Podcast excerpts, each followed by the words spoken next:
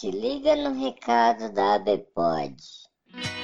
Olá, ouvinte, tudo bem? Nós da Associação Brasileira de Podcasters, ABPOD, temos um convite para você. A Pod Pesquisa 2019 já está publicada. E sua participação é essencial para sabermos mais sobre o perfil de quem escuta podcast no Brasil. O formulário online da Pod Pesquisa 2019 está disponível no site da ABPOD. Acesse abpod.com.br. Desta vez, vamos focar no perfil do ouvinte. Mas se você também é produtor, estamos preparando novidades para você. A Pod Pesquisa 2019 ficará disponível do dia 21 de outubro a 15 de dezembro de 2019. Não fique de fora, faça parte dessa campanha e compartilhe em suas redes de contato. A Pod Pesquisa 2019 é uma realização da Associação Brasileira de Podcasts. Juntos, Juntos pelo, pelo Podcast, podcast Nacional. Nacional.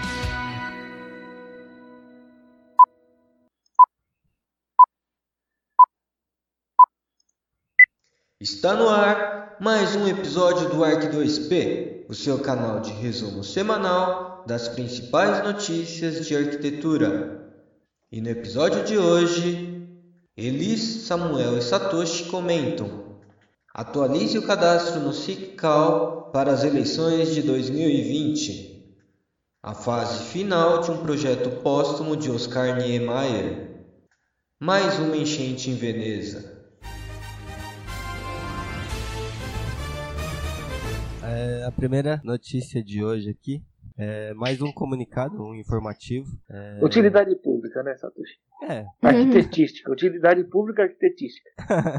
é isso, basicamente. Bom, para você que ainda não entrou no SICCAL nos últimos 15 dias aí mais ou menos, um pouquinho mais, né? Quase um mês já. É, você precisa atualizar seus dados, é, nem que não seja para mudar nada ali, só clicar no atualizar para você estar apto a votar nas eleições do CAL de 2020. Então, basicamente, a notícia é fazer a atualização para que você possa votar e lembrando que esse voto é obrigatório, senão você leva uma multinha aí básica é, do CAL. Meu, esse cara não aprende, né? O que, que quer obrigar a gente a votar, velho? Por que não vota quem quer? Não entendo isso aí.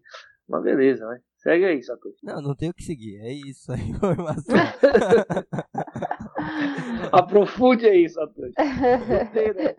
Bom, na verdade é, é, um recadastramento obrigatório, certo? É, não é recadastrar, é. né? É só atualizar os dados. Então, se você tem alguma informação pendente ou que está errado ali o endereço, você se mudou, alguma coisa assim, é só atualizar. É, se não tem nada para mudar, é só clicar no botão atualizar, meio que validando é, que você confirmar tá, dados. É, que você tá sabendo da, dessa coisa aí que vai ter ano que vem, né? da eleição. Dessa coisa aí.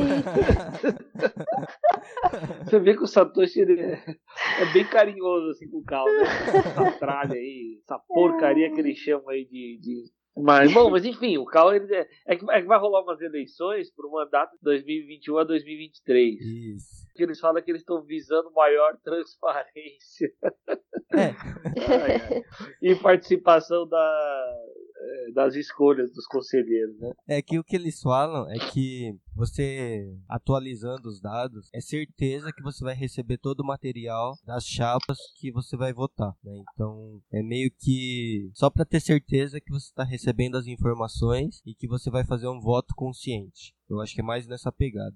É, faz, faz, faz sentido. Sem, sem ficar esculhambando aqui, uhum. falando sério, né? Eu acho que é, é, importante a gente, porque esse ano a gente, esse ano, o ano passado também, a gente já abordou o Cal aqui algumas vezes, né? Sim. Falando aí sobre, enfim, sobre várias questões que eles de materiais que eles disponibilizam, de questões que eles abordam e tal. E na maioria das vezes, eu em particular, né, é que vocês também na mesma linha, mas a gente criticou algumas coisas, né, até algumas posturas, alguma coisa. Eu lembro que a gente estava, eu não eu lembro exatamente o tópico que era, mas uma das críticas que a gente estava fazendo era sobre um pouco da falta de, de interatividade do, do próprio site, enfim, era, era um pouco complexo de a gente conseguir fazer as coisas. Então, é, se vai ter esse momento aqui agora de votação e tal, é uma hora de quem realmente está desgostoso ou está. Eu acho que pode melhorar de alguma maneira se manifestar, se engajar aí de alguma maneira e, tentar melhorar, né? Pelo menos propor algumas soluções e tal, né? Não que você não possa fazer isso em outras ocasiões, mas agora é a hora de votar e tal, então a gente tem um pouco mais de poder nas mãos. E aí você escolher lá o cara que a equipe ou a chapa que tem mais é, uma visão mais voltada efetivamente para os arquitetos. Eu lembro que na última eleição, na verdade, a divulgação estava acontecendo muito pelo Facebook e Espero que no próximo ano aí não seja via Facebook, porque nem todo mundo vê e é uma mídia aí que pouca gente, pouca gente não, né? Bastante gente ainda usa, mas que está diminuindo muito a, o tempo de acesso nele para outras redes sociais aí, né? Então espero que talvez por isso, né, que eles estão pedindo atualização dos dados aí para mandar efetivamente pelos e-mails, tal, mas é, que eles tenham uma outra estratégia de divulgação, sabe? Porque uhum. da última vez acho que ficou muita coisa faltando ali, a gente recebia as informações faltando uma semana para votar, né? Tinha chapa atualizando informações uma semana antes, né? Então, então foi é, muito bagunçado isso, né? Então espero que já que eles querem essa atualização até dia 31 de dezembro, que tenha todo esse processo até outubro para eles organizarem isso direitinho, sabe? Que não mude nada a partir de agosto, setembro ali, porque senão vira uma bagunça de novo que nem foi a última eleição. É, exatamente. Eu lembro desses problemas todos que a gente discutiu, inclusive, deu até uma, deu uma descascada neles, né, por conta disso. E, mas é isso que você falou Satoshi. Eu espero também que eles consigam é, organizar um pouco melhor dessa vez e a gente tenha condições melhores de votar é, sabendo exatamente ali das, das propostas com mais clareza. Tá tudo bem confuso. Pode falar isso. Não, aqui eu tava procurando, não fala ainda qual que é o período, né, das eleições. É só o período para essa atualização, que vai até dia 1 de janeiro, né? É, a, aqui ele tá falando que a chapa é do, de 21 a 23. A chapa não, a. Como é que fala? A vigência, né? O mandato é de 21 a 23. Então eu acredito que a votação vai ser o ano que vem ainda, certo? Talvez mais até pro Sim. fim do ano. É, eu acho que vai ser em outubro, que nem foi da última vez. Ficou o mês é. inteiro ali aberto para votar, né? Voto ah, tá aqui, online. ó. Ele fala aqui. Referência às eleições do CAL 2020 que acontecem em outubro do ano que vem. É. E, bom, até lá tem, tem bastante tempo para ah, só uma coisa, Satoshi, não sei se Satoshi falou aí, mas é o prazo final para o recadastramento é 1 de janeiro, de janeiro de 2020. É. Para esse recadastramento aí, né? Só atualização de Isso, dados. atualização, é essa palavra que eu estava buscando, atualização de dados. É. Então, dia 1 de janeiro é o último dia. E eu espero que esses dados sejam muito bem cuidados. Porque ultimamente esse negócio de né? dados Olha.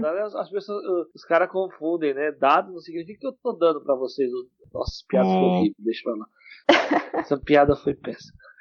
Bom, eu tô tentando fazer às vezes do Danilo aqui, entendeu? Contando as piadas ruins. Mas é só para o pessoal não sentir falta dele. Entendi. Só lembrando também que quem tem que fazer a atualização é só quem tá com o cal ativo aí, né? Quem tiver ele. Ah, isso que eu ia falar, verdade, bem lembrado. Quem não tiver com ele ativo não precisa fazer a atualização porque também não tem direito de voto. Então é simples assim. Ah, então, só um pequeno detalhe. Eu não sei se também se isso é óbvio, mas quem não fizer o recadastramento aí, a atualização, não terá direito a voto. Isso, Mesmo que o cara tenha o CAL em dia, tudo certo? É, mesma coisa. Se você não atualizar, aí tem que pagar multa e não vai poder votar. Entendido. Bom, vamos ver os próximos passos sobre o CAL, então. Aguardaremos, certo? Certo. Certo. a gente procura durante a semana algumas notícias e tal, né? E aí hoje eu resolvi pegar uma notícia mais é, até mais levinha, assim, né? Sem conteúdo propriamente técnico ou informativo, como foi esse do Satoshi de utilidade pública arquitetística. Né? Aí eu tava é, procurando algumas informações aqui, é, e aí procurando algumas informações, não, procurando em algum site, encontrei uma, uma, uma notícia sobre um, um projeto póstumo do Niemeyer, né? E que esse projeto foi, foi na verdade, concebido um ano antes da morte dele, né, em 2011, e desde então ele foi, foi caminhando e tal. É, e aí agora ele está em execução, na verdade já está bem perto de terminar. Né? E aí o que, que eu, eu, achei interessante, na verdade, além do projeto em si, que eu vou, vou descrever aqui, vou falar rapidamente sobre ele, é, a gente, ou, ou, em ocasiões aqui, a gente fica discutindo e falando sobre a questão da importância né, do, do Niemeyer e, e quem foi um, um arquiteto maior, quem foi menor e blá blá blá blá blá. Aquela coisa que a gente gosta de ficar fazendo. É. E eu acho que só o fato do cara ter. E obviamente, quem, quem ouve os nossos podcasts aqui já imaginam, já sabe que eu, eu sou um crítico, assim, algumas coisas que o Niemeyer produziu, né? Mas, é, ao mesmo tempo, é, não sou só um crítico, eu, eu é, reconheço a importância dele e gosto do trabalho dele de maneira geral. Mas o que, que eu quero dizer com isso? É que nessa discussão de quem é importante, de, de ser ou não ser e papapá, né, a gente está falando de um cara que já morreu, obviamente, como sabemos, mas que ainda existe projetos dele sendo executados, e isso não é uma, uma, uma, uma exclusividade só dele, né? Existem projetos lá é, da Zaha Hadid, por exemplo, mas que, é, que foram tocados pelo escritório dela e pelos parceiros dela, né? Mas que ainda estão tramitando pelo mundo aí, né? Mas eu acho que isso é um, isso representa, de uma certa maneira, uma qualidade realmente desses arquitetos que, apesar né, da, da, da morte, ainda são comentados e mais do que isso, ainda tem projetos ainda que estão acontecendo. Eu não tenho informação se esse é de fato o último que ele fez ou se existem outros projetos na mão de pessoas por aí que estão aguardando né, é, fazer. E assim, é importante salientar também que esse é um projeto, é, é, um dos últimos que ele fez, né? Mas de fato o último mesmo. Foi um projeto projetado lá em 1987 e, enfim, né, o projeto envelheceu na gaveta e de repente agora os caras resolvem fazer. É um projeto que assim relativamente novo, né? Bom, eu vou falar um pouquinho sobre o projeto. Ele chama, ele tem carinhosamente chamado de Esfera Niemeyer. Né? Esse é um projeto na, foi feito para uma empresa que é Technisphere Leipzig, né, na Alemanha, né? E ele basicamente é, se traduz numa esfera mesmo, como se fosse uma. É uma esfera né, de 12 metros de diâmetro, e ela como se ela tivesse incrustada na quina de um edifício. Né? Um edifício que tem uma característica bem fabril, assim, um edifício parece. Parece, não só parece como é, né? Uma fábrica e tal. E esse, essa esfera que o Niemeyer projetou ela tá, enfim, está incrustada nesse edifício, que é um edifício do século XIX, né? E, e ela vai servir ali para a, a ideia é servir para ser um café para os funcionários da empresa, então, da fábrica, né? E uma cafeteria, um bar, uma coisa assim. E é bem interessante, é um, é um, é um projeto, é bem a cara dele mesmo. Gente é. vê isso, assim, não tem muito como negar, né? Não tem como você ter dúvidas. A escada passando ali, é a escada né? é, a, é a assinatura dele. E, e o projeto está quase, quase pronto, assim, faltam alguns detalhes e tal. Mas é um um projeto muito interessante e, de novo, eu volto a essa questão da, assim, dessa discussão, né, do, do Niemeyer ter ou não ter sido um cara realmente importante a nível mundial, né, e esses, esses projetos que as pessoas ainda cultivam e, e, e fazem aí mesmo depois de alguns anos oito anos depois da morte dele, dão um pouco essa resposta, né? Realmente não é qualquer profissional que tem essa, essa dádiva, vamos dizer assim, né? O trabalho dele ainda ser cultuado e, os caras tá e, e, assim, você vê, eu entrei, eu tive o cuidado de entrar no site da própria empresa que solicitou o projeto junto dele, né? E os caras estão falando ali da importância do Niemeyer e que ele era, e que, enfim, quem ele foi, né?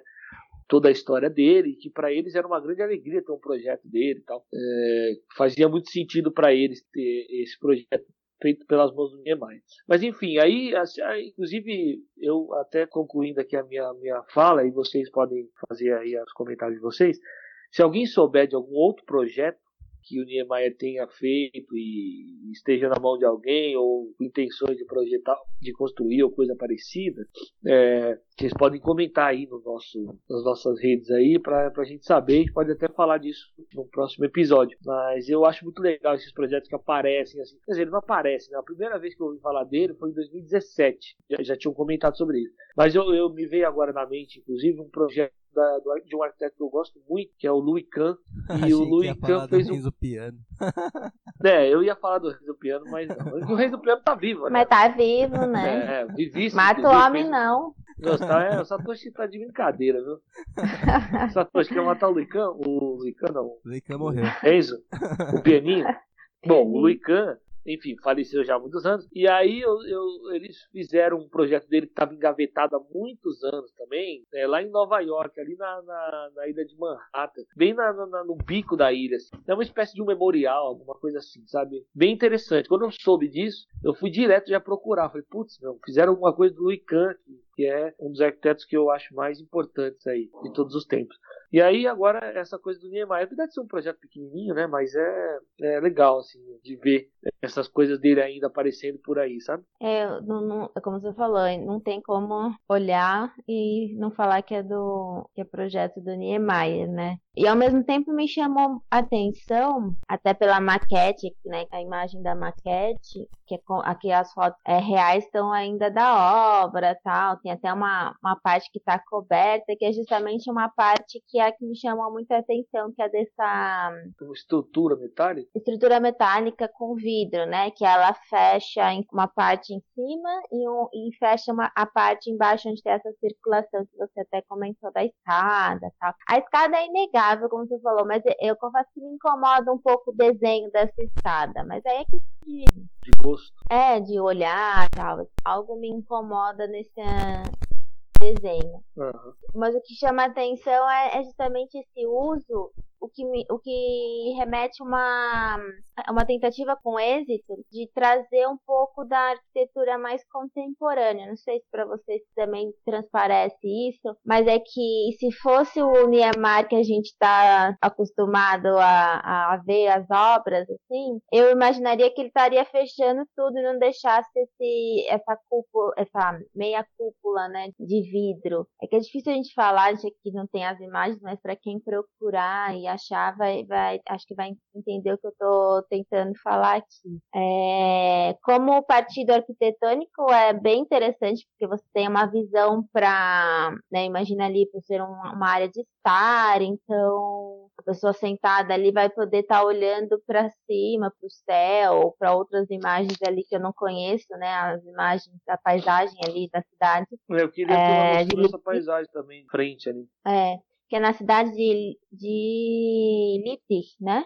Leipzig. É. Leipzig. É, então não conheço, não sei dizer, mas é interessante essa, esse partido dele, assim como também na área de circulação, é os dois pontos que eu imagino, porque não tem planta, não dá pra gente ver como, que é, como são os usos, mas eu imagino que é uma parte onde tem a, essa estrutura de metal com vidro, seria a parte de uma área que é de estar, e a outra, com certeza, está para ver, que é a área de circulação, onde tem as escadas, né, onde tem uma, como se fosse uma facada e tal. Hum. Enfim, é, não tem muito o que comentar. Eu acho que é interessante, sem dúvida, a gente saber que ainda tem obras dele por aí sendo feitas, como o caso dessa, não sei também se tem outras, mas é bem legal de saber e eu fiquei bem impressionada com esse projeto. Eu particularmente gostei de como ele conecta o antigo com o novo, é, é, é tem o destaque, mas ele não desrespeita o, a, o restante.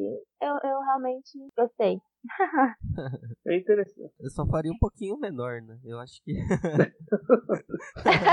eu só diminuiria a bolinha. Mas aí não seria o Niemeyer.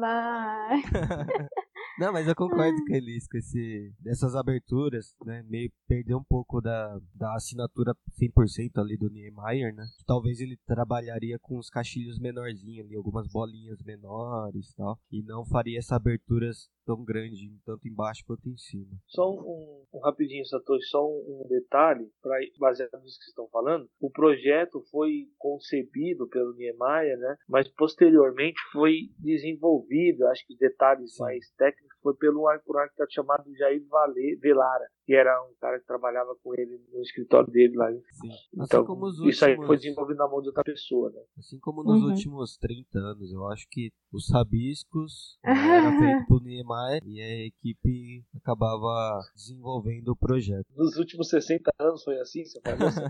acho que os últimos 30, eu não vou falar os últimos 60 porque Mas eu o acho pessoal que... vai ficar bravo. Né? É, o pessoal vai ficar bravo. Mas os últimos 30, com certeza, sim.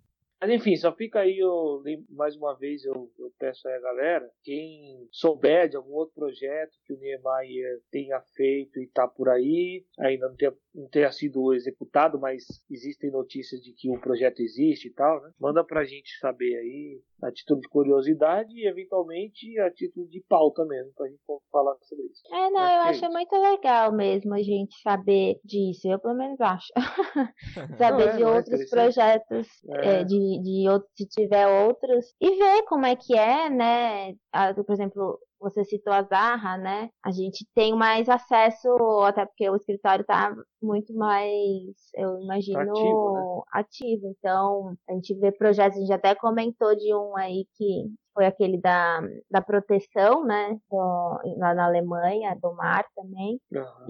E, enfim, eu acho, eu acho legal ver como que, que vai o nome desses profissionais são, né, super reconhecidos, como que ele vai sendo trabalhar e até coisas que ele mesmo, o profissional, o arquiteto, o arquiteta projetaram, mas aí não puderam estar junto aqui nesse momento de execução. Ah, só um último detalhe. É, você faz esses comentários sobre o Renzo Piano, né? E a título de curiosidade, ele ele tá com um projeto agora em Nova York, é, que se eu não me engano é o primeiro projeto dele em Nova York. Ele está em parceria com outro escritório que eu também não vou lembrar o nome agora, mas é um projeto de um prédio pra, de residencial bem interessante. É aquela carona do, do, do Renzo Piano mesmo, né? Ele tem uma, um traço bem característico também, pelo menos uhum. para mim, né, que acompanho bastante o trabalho dele, e é um projeto muito legal. Acho que vale a pena o pessoal aí que, que gosta do trabalho do Renzo Piano dar uma caçada lá. É um, é um prédio residencial em Nova York. Ainda não, não, não acho que está só em projeto ainda, mas é extremamente elegante e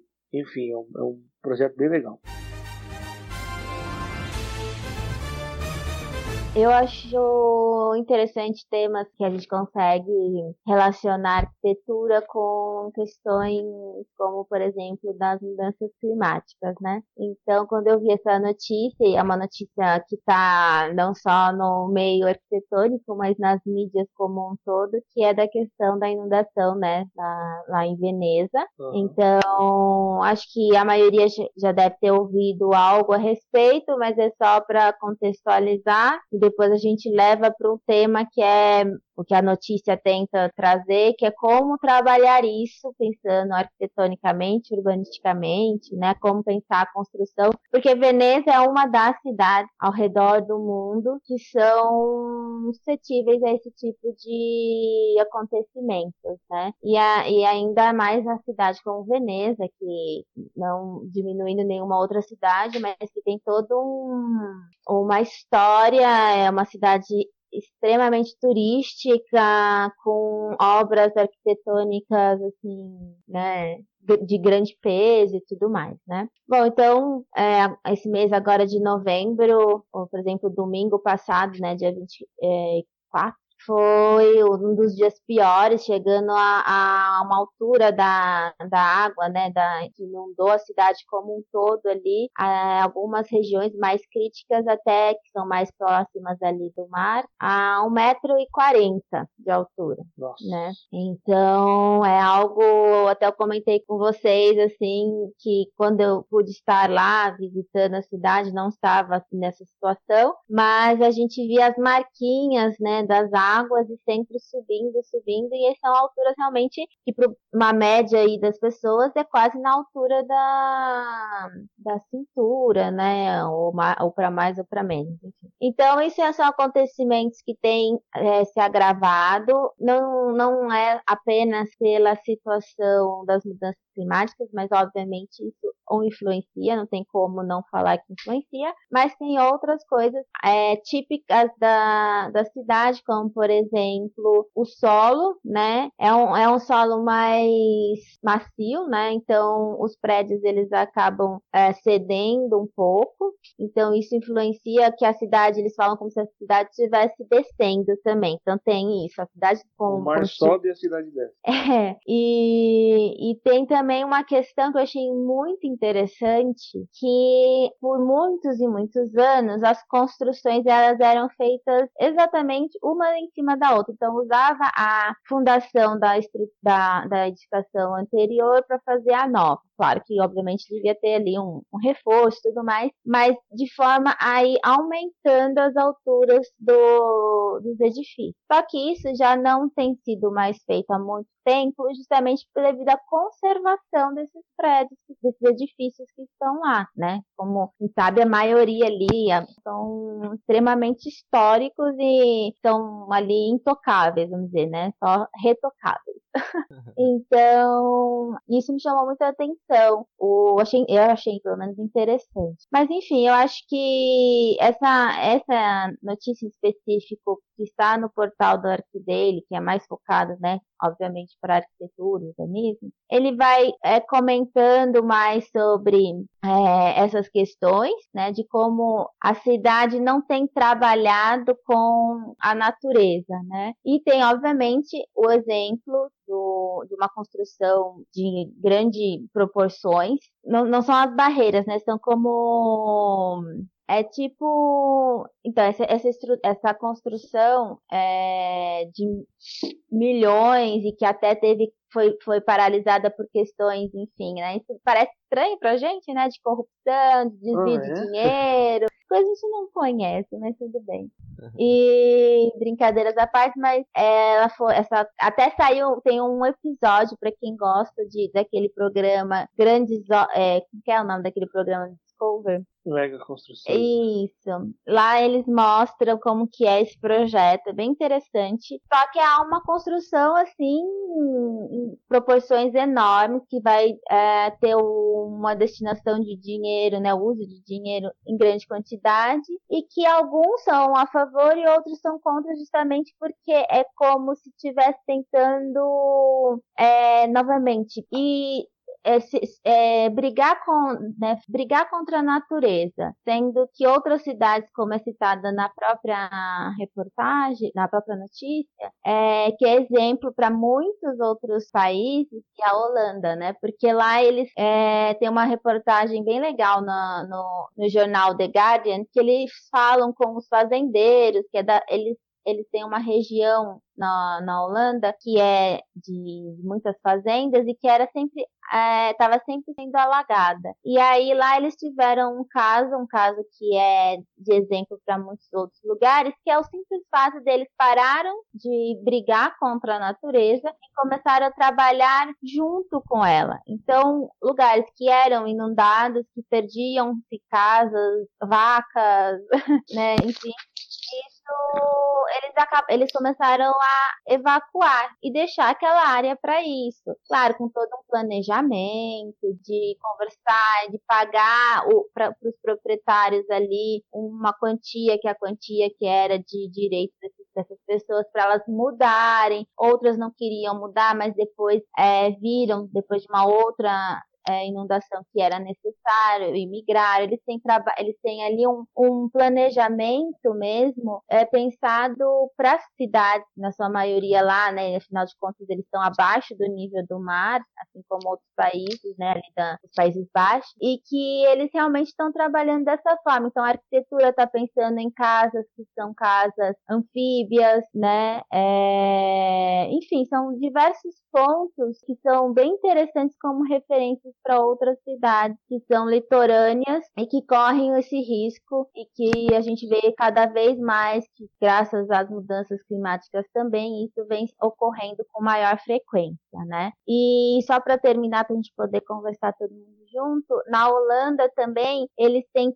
um, um dentro do, da estrutura, né, no governo mesmo, uma frente só destinada a esse uh, essa questão né, das inundações, de como trabalhar a água, que é uma realidade para eles lá, eles, e é, é o que eles falam, a gente, é essa a nossa realidade, nós somos um país onde a água faz parte, então como nós vamos trabalhar e não ficar construindo mais uh, estruturas, não que não são necessárias, eles fazem diques ainda e tudo mais, mas pensar como pode ser uma forma mais harmoniosa e não tão de enfrentamento assim principalmente quando a gente fala de água, a gente sabe de mar, né? Que ele, se ele é danado, se ele quiser, ele vai levando tudo pela frente, né? Então eu achei bem interessante essa referência da Holanda, que está sendo referência para outros países como a China, por exemplo, a Austrália e tal. É, quando você usou essa referência da Holanda, você está se referindo exatamente àquela barreira que eles têm lá também, no, é, barreira de Maisland, mais É isso ou não? É, não, eles têm isso também, né? Isso é mais antigo, na verdade. Se, é, se não me engano, é um pouco mais antigo. Mas, frente a isso, que eles continuam tendo esse olhar também, mas é, eu achei interessante esse planejamento.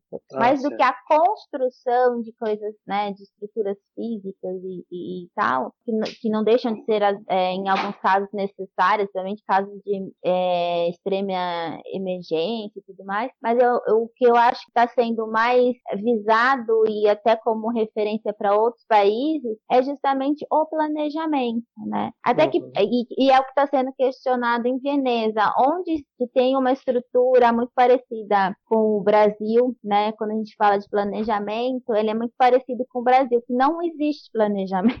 Então, é, é isso que nessa reportagem até nessa notícia, desculpa, do, do arquivo dele, ele, a pessoa que faz no caso, que é uh, que é o Ian Patrick, é, na verdade deve ser algumas notícias são de algum portal, às vezes em inglês, enfim, e aí eles traduzem para o dele é, BR, que eu imagino que seja este caso, né? Mas é isso que ele questiona, até que ponto a Veneza, ainda mais com toda essa história que tem, para para pensar nessas questões do, da, das inundações, né? É, na verdade, a Itália é muito parecida com o Brasil né, nessas questões aí, tanto de corrupção, é, teve a máfia da construtoras lá que estourou um pouco antes do Lava Jato aqui no Brasil. Então, uhum. lá também é muito complexo essa parte, né? Então, se parar pra pensar esse projeto que eles queriam fazer essa barreira, já era para estar tá pronto há muito tempo atrás, né?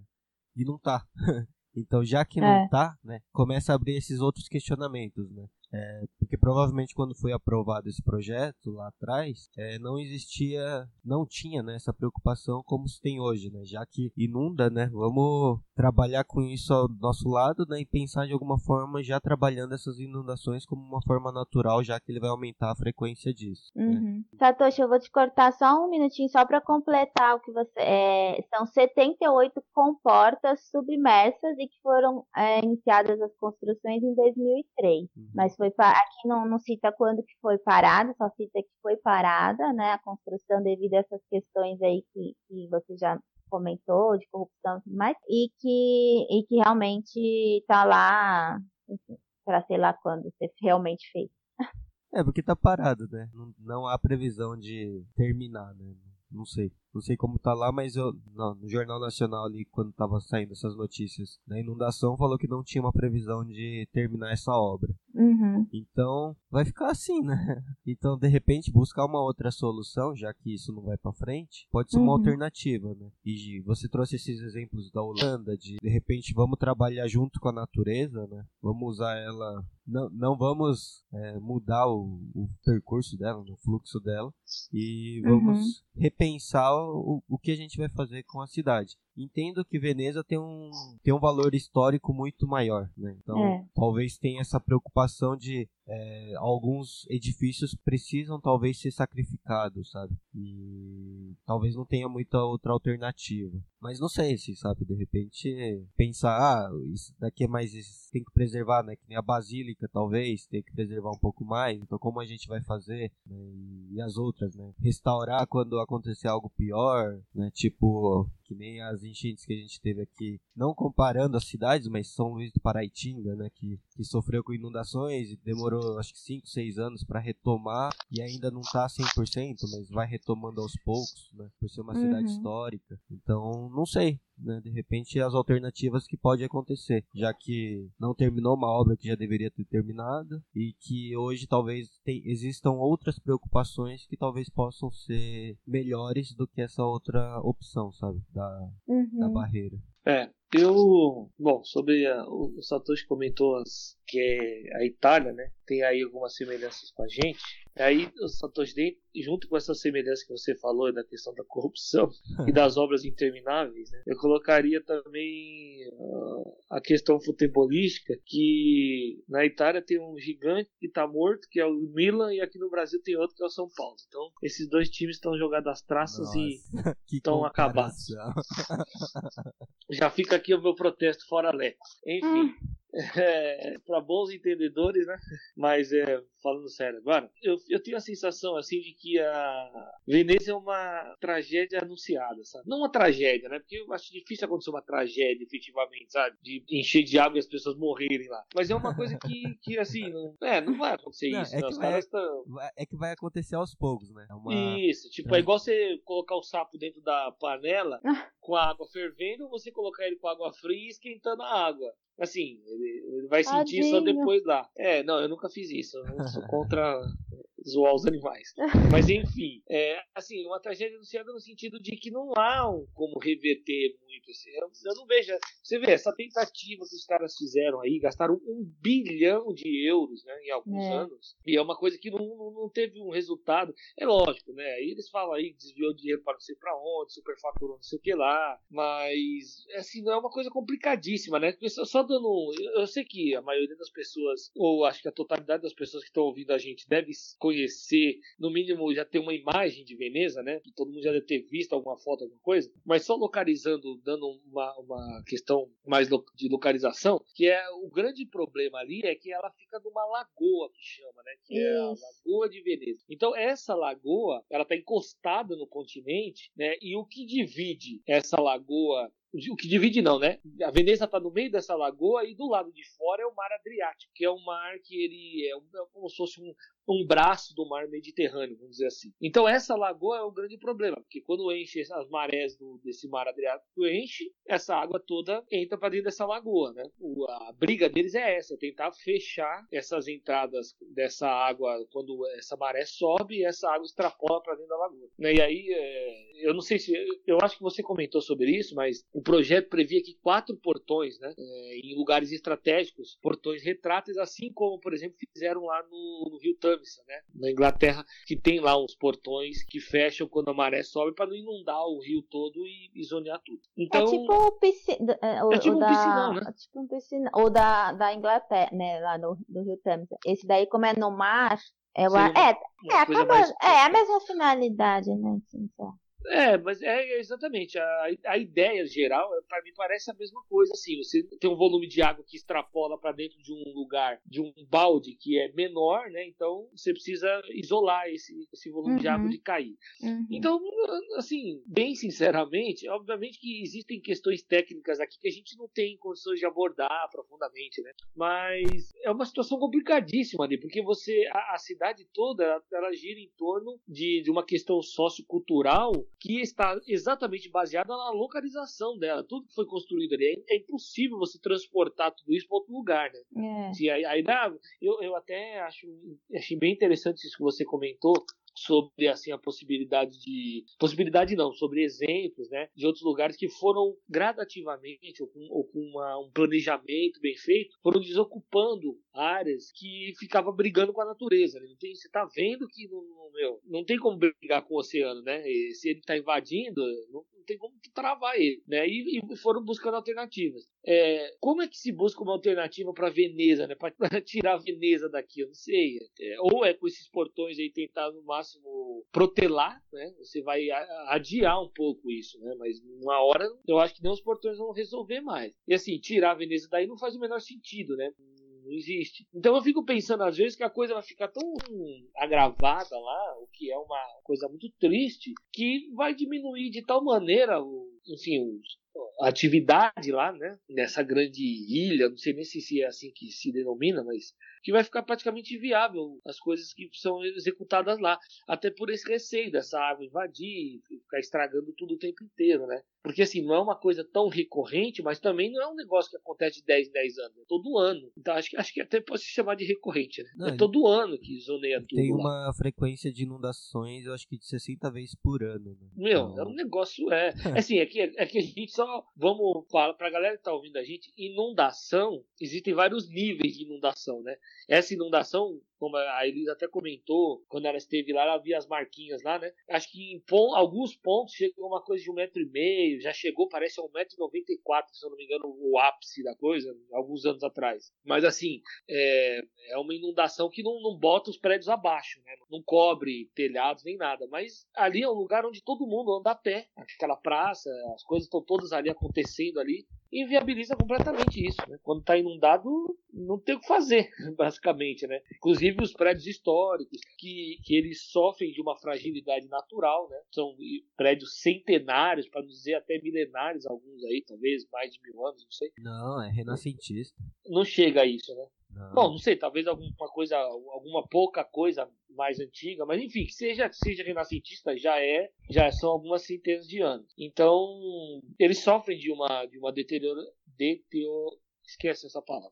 Eles Deteriorização. é, eles sofrem de, de uma fragilidade natural por causa do tempo, então essas inundações vão minando, vão minando, vão minando. Por mais que os caras, a gente tá falando da Itália, né, que são especialistas em restaurar as coisas, né, e manter elas arrumadas, é, eu fico pensando né? que realmente quem quer aproveitar, aproveite agora, Ah, enquanto a água tá batendo nas canelas, porque assim, né, eu não sei como é que vai ser isso aí daqui a alguns 10 anos, uns 20 talvez. Mas enfim, mas é, eu, eu, eu, eu assumo essa, esse pressuposto aí de que faça essas tentativas, né? De é, eventualmente essas comportas ou, ou de tentar, enfim, com o máximo de tecnologia possível diminuir essa, essas interferências, né? Mas faço a minha ressalva aqui que é, é impossível lutar contra a natureza. Tem uma hora que, que não tem como ganhar, não tem como. uhum. Enfim, o que seria uma grande tristeza, porque é um lugar. Eu nunca estive lá, mas é, a julgar pela, pelo que a gente vê, pelas fotos, por vídeos e por pessoas que já estiveram. E falam que é um lugar extraordinário. É, é, é uma, assim como em muitos lugares né, na, na Itália mesmo, né, é uma reunião de edifícios históricos, assim, que não tem como, né, você não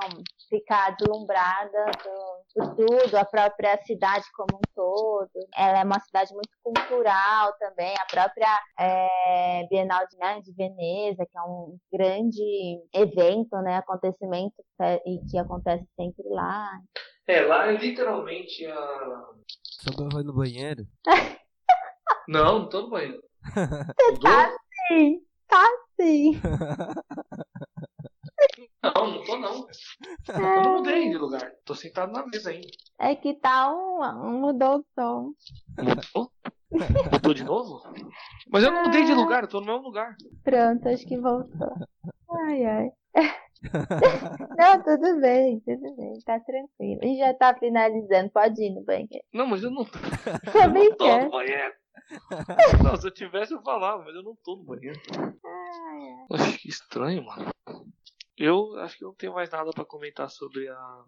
sobre Veneza. Você não ia comentar alguma coisa agora? Esqueceu. Ah, mas eu não comentei? Ah, Ah, Você falou que tava no banheiro. Eu não falei, você que falou que eu tava no banheiro.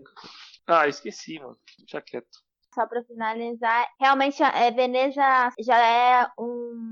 Já era premeditada essa questão, né? Muitas vezes já foi falada essa questão de ia assumir, né? Sempre a gente ouve isso. E de fato, com as questões aí que a gente tem visto das mudanças climáticas, ah, isso tem talvez acelerado, né? E então tem que acelerar aí o pessoal também para ver o que, que vai ser feito, né? Se realmente é, é o que realmente é necessário, como necessário e enfim, fazer, né? Quando você falou de acelerar, eu pensei que você falou, pessoal, melhor acelerar pra ir lá logo ver, porque uma hora vai inundar tudo e não vai ter Ou, mais ou Veneza. também, ou acelera aí e vai lá ver aquelas não tô brincando.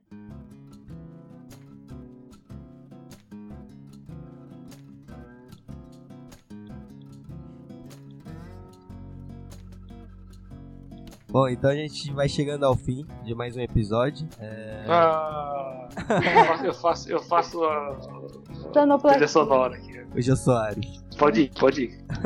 E lembrando que a gente tá chegando na fase final, tanto do nosso da nossa temporada, né? Daqui a pouco mais uns dois aí a gente termina. E também tá chegando ao fim aí a pesquisa da ABPOD de 2019. Então quem ainda não foi lá e preencheu a, a pesquisa, é, corre lá. Não esquece de citar a gente como um dos podcasts que você ouve aí para nos ajudar aí de alguma forma.